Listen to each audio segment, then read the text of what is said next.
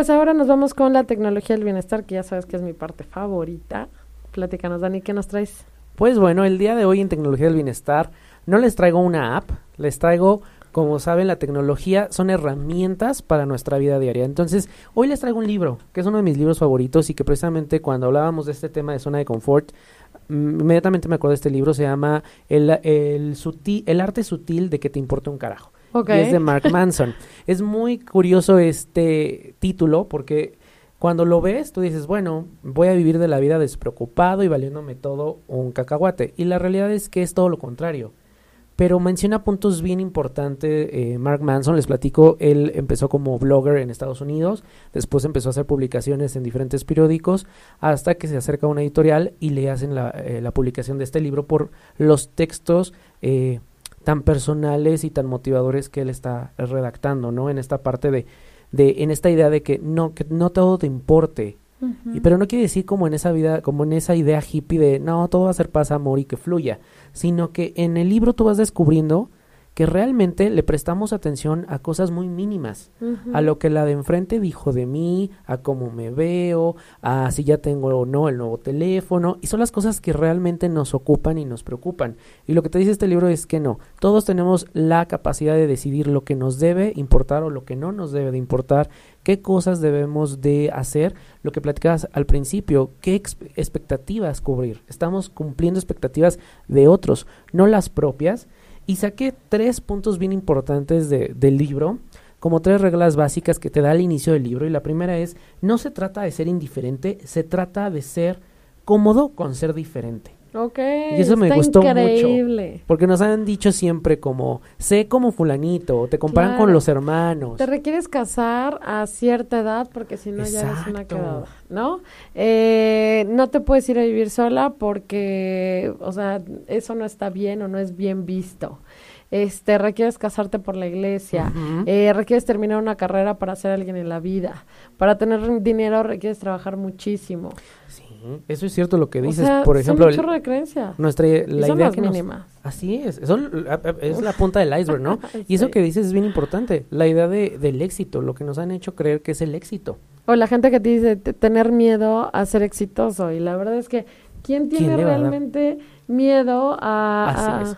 a ser exitoso, a tener el dinero que tú quieres, a comprarte lo que se te dé la gana, irte a viajar a donde tú quieras, conocer la India, conocer, o sea, Tenía una amiga que decía, ¿cuándo has visto a alguien llorando con una bolsa Chanel? Y es, la idea era de esto, no estamos aquí para privarnos de las cosas materiales, pero siempre hacerlo con una conciencia muy positiva, ¿no? claro, y que aparte, más allá del dinero, es esta conciencia de con lo que tienes es, lo que tienes ahorita es suficiente para ti. Así es. ¿Podrías tener más? Sí. ¿Podrías tener menos? También. Pero hoy lo que tienes es suficiente para ti. Y con eso que tienes, ¿qué estás haciendo? Porque igual y lo tienes y ni siquiera lo valoras, ni siquiera lo ves, ni siquiera nada. O sea, es que estás construyendo, ¿no? claro. Así es. O por ejemplo, hay gente que gana mucho dinero y no lo ve. ¿Dónde está lo que ganaste? La otra idea es, eh, la número dos es, para que no te importe la adversidad, primero debes de ocuparte en algo más grande que la adversidad. Ok. Y esto es bien importante porque a veces nos preocupamos más por el problema que, como bien dices tú, ¿qué estás haciendo con lo que ya tienes? Hoy por hoy, ¿qué puedes cambiar, no? Claro. Y a lo mejor también preocuparte por lo que todavía no ha ocurrido, que tú ya piensas que ya va a ocurrir, ¿no? Así es. Estos supuestos. Sí, este, cierto. supongo que puede ocurrir esto. Es que me, si voy y me atrevo y me arriesgo y me acerco a crear una relación, ya sé que me va a rechazar, ya sé que se va a enojar, ya sé que me va a decir que no, gracias. Y eso es lo primero que te limita para decir, ante la adversidad, mejor aquí me quedo cómodo. Exactamente. Zona de comodidad. O este típico, ¿no? De que te va mal en una relación, es que me va a ir mal en todas. Ya Ajá. te estás programando y no estás permitiendo a, a generar nuevas experiencias, ¿no? Me gusta. Y ¿Qué el punto tres, te des cuenta o no, siempre estamos eligiendo sobre lo que nos importa un carajo. Entonces es bien importante decidir qué es lo que me va a importar el día de hoy y qué cosas no. A quién le voy a dar mi energía y a qué, le- eh, y sí, a qué cosas le voy a dar mi energía y qué voy a construir el día de hoy, ¿no?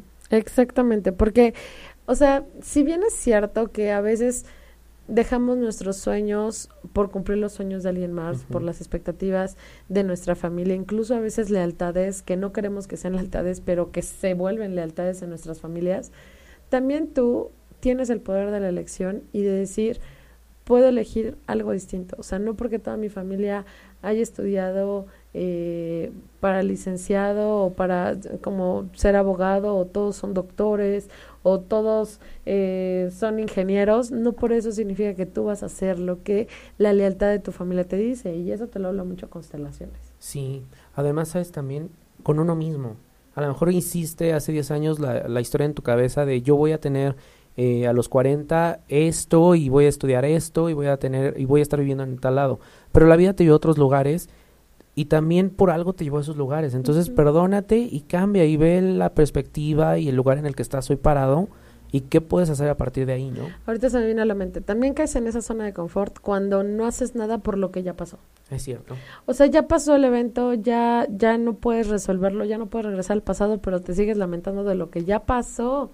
Y entonces caes en esa zona de confort porque durante muchísimos años te lamentas por algo que ya no puedes resolver. ¿Qué ganas de qué ganas con de, eh, de estarle de estar rebuscando nos el pasado. ¿no? Ustedes saben de qué hablamos. Tanto del pasado como del futuro, algo que no ocurre y te genera ansiedad y estrés Así por es. algo que ni siquiera ha ocurrido. Entonces, déjate de tonterías. Yo te lo diría de otra forma, nada más que estamos aquí en tu programa Conócete. Pero de verdad, déjate de tonterías y comienza a accionar. Y comienza a decir, a ver, ¿qué tengo? Esto es suficiente para crear qué. ¿Y qué es lo que vas a crear? Así.